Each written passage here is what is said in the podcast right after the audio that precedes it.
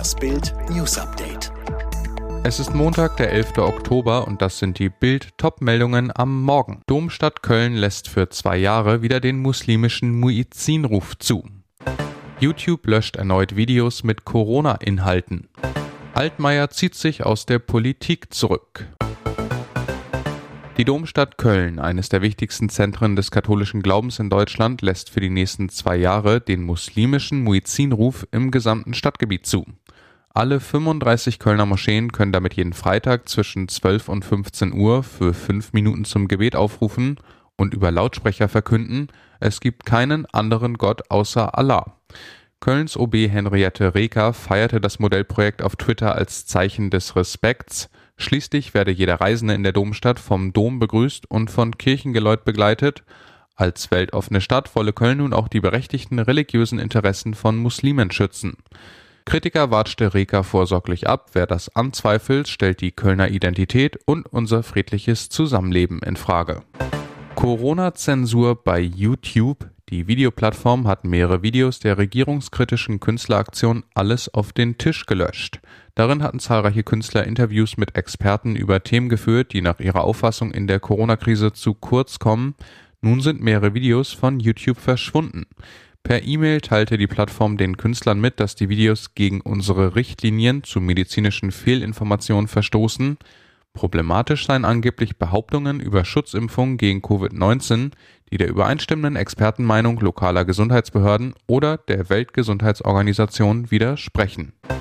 Er hat am Wochenende mit seiner Rückzugsankündigung aus der Politik ganz Deutschland überrascht. Wirtschaftsminister Peter Altmaier will nach der Wahlniederlage seiner Partei den Weg für einen Generationenwechsel freimachen und die Zeit nutzen, um zu Hause Bücher zu lesen oder irgendwann selbst seine Memoiren zu schreiben.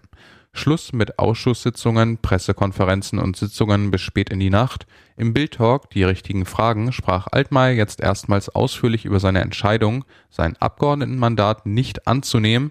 Er bekannte sie erst in dieser Woche endgültig gefällt zu haben und ich war überrascht, welch befreiende Wirkung dieser Schritt für mich hatte. Altmaier sagte im Talk mit Kai Weise, dass er sich dabei mit der ebenfalls alle Ämter niederlegenden CDU-Verteidigungsministerin Annegret Kramp-Karrenbauer abgesprochen hatte. Wir wollten persönlich gerne zeigen, die CDU kann sich erneuern, sie muss sich erneuern und nach einer solchen Wahlniederlage ist der Generationswechsel fällig. Energiepreisexplosion in Deutschland und die Regierung tut bislang nichts. Der aus der Politik scheidende Wirtschaftsminister Peter Altmaier gab im Bild Politik Talk zu, an der Preisschraube nach unten drehen wird die Regierung nicht. Wir werden nicht per Verordnung Preise einfrieren, die bildet der freie Markt, aber natürlich müsse die Politik trotz der stattgefundenen Neuwahl handeln.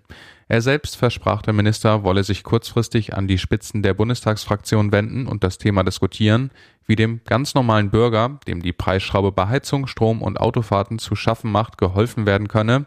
Denkbar wäre die Erhöhung des Wohngelds oder die Absenkung oder Streichung von Umlagen. Die nächste Regierung solle am besten die EEG-Umlage ganz streichen. Popkönigin Helene Fischer strahlt derzeit von innen wie noch nie. Sie ist einfach nur glücklich, was jeder sehen kann.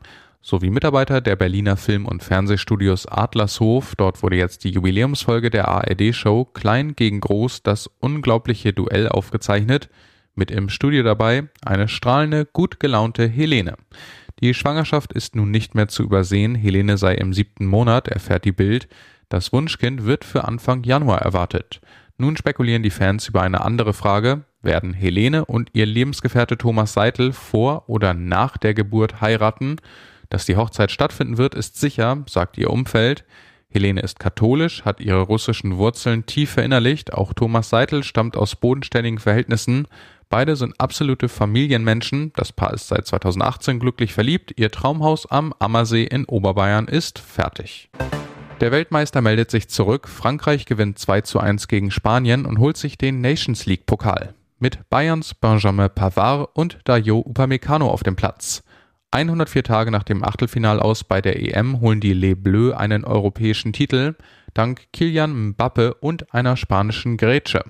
Bis zur 64. Minute wurden die Fans im Mailänder Stadion San Siro nicht gerade verwöhnt, dann weckte ein Lattenknaller von Frankreichs Theo Hernandez beide Teams auf, die Mannschaft von Didier Deschamps ist nach Portugal erst der zweite Sieger des Wettbewerbs und streicht 4,5 Millionen Euro für den Finalsieg ein. Alle weiteren News und die neuesten Entwicklungen zu den Top-Themen gibt's jetzt rund um die Uhr online auf Bild.de. Fitbook hat einen neuen Skill, mit dem du in nur 10 Tagen fit wirst, ganz einfach zu Hause, mit nur 10 Minuten täglich. Sage jetzt Alexa, öffne Fitbook.